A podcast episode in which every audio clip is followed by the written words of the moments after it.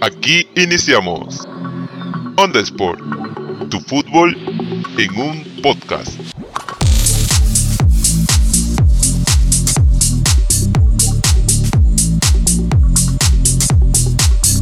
¿Cómo están amigos y oyentes de Onda Sports? En el programa anterior hablamos acerca de cómo Argentina volvió a ser campeón de la Copa América luego de 28 años. Italia hizo lo propio y la Azzurra vuelve a lo más alto de Europa tras consagrarse campeón luego de 53 años. Hoy hablaremos de la final de la Eurocopa. Y bien, exactamente en 1968 fue el último año en que Italia levantó por única y primera vez el máximo trofeo europeo de selecciones, ganándole a Yugoslavia. Hoy los dirigidos por Roberto Mancini y comandados dentro del campo por Bonucci y Chiellini regresan a su selección a lo más alto del podio. El encuentro arrancó con muchas emociones. Solo a los dos minutos de haberse dado el pitazo inicial, Inglaterra se adelantó en el marcador. Los laterales elegidos por Gareth Southgate aparecieron para gestar el primero de los locales. Trippier avanzó por el flanco derecho transitando con mucha velocidad y descargando el pase para el lado opuesto, en donde Luke Shaw surgió sin marca alguna y pegándole de zurda a contrabote. Lo que vino después fue un partido parejo, Inglaterra más mesurada intentando contener a Italia que se lanzaba en ataque por todos los frentes pero sin éxito.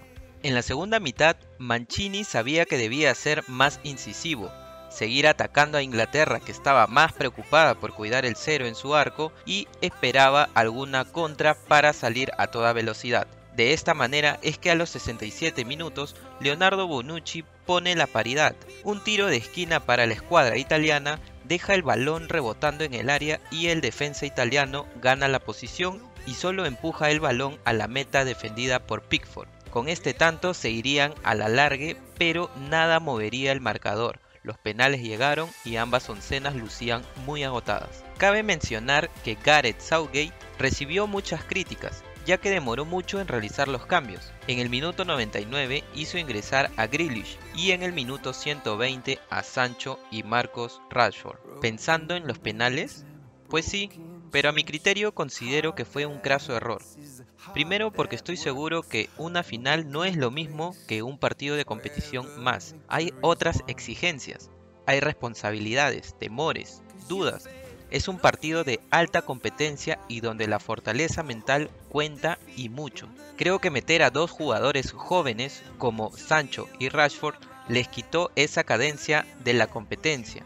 No estaban en la misma sintonía y ritmo que la de los demás y Southgate solo los lanza con mira a los penales. En segundo lugar, Recordemos que Inglaterra nunca ha llegado a esta instancia final de Eurocopa. Era su primera vez. Todos los jugadores cargaban con una gran responsabilidad y Southgate elige a los menos experimentados a lanzar los penales que podrían darle por primera vez una Eurocopa a Inglaterra. Para ser precisos, Rashford y Sancho, quienes habían entrado para los penales, y Saka, jugador de solo 19 años, cerraron la tanda de penales errando los tres disparos. Pese a esto, creo que la campaña de Inglaterra fue buena. Gareth Southgate tendrá que replantear y corregir ciertos errores, los cuales considero fueron totalmente responsabilidad de él y su comando técnico.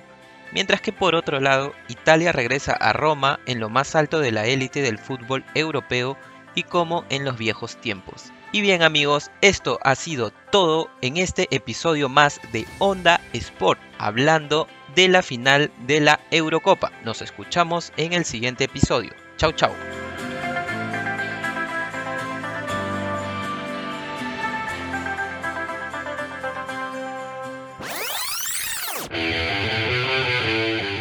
Esto fue un capítulo más de Onda Sport. Tu fútbol en un podcast.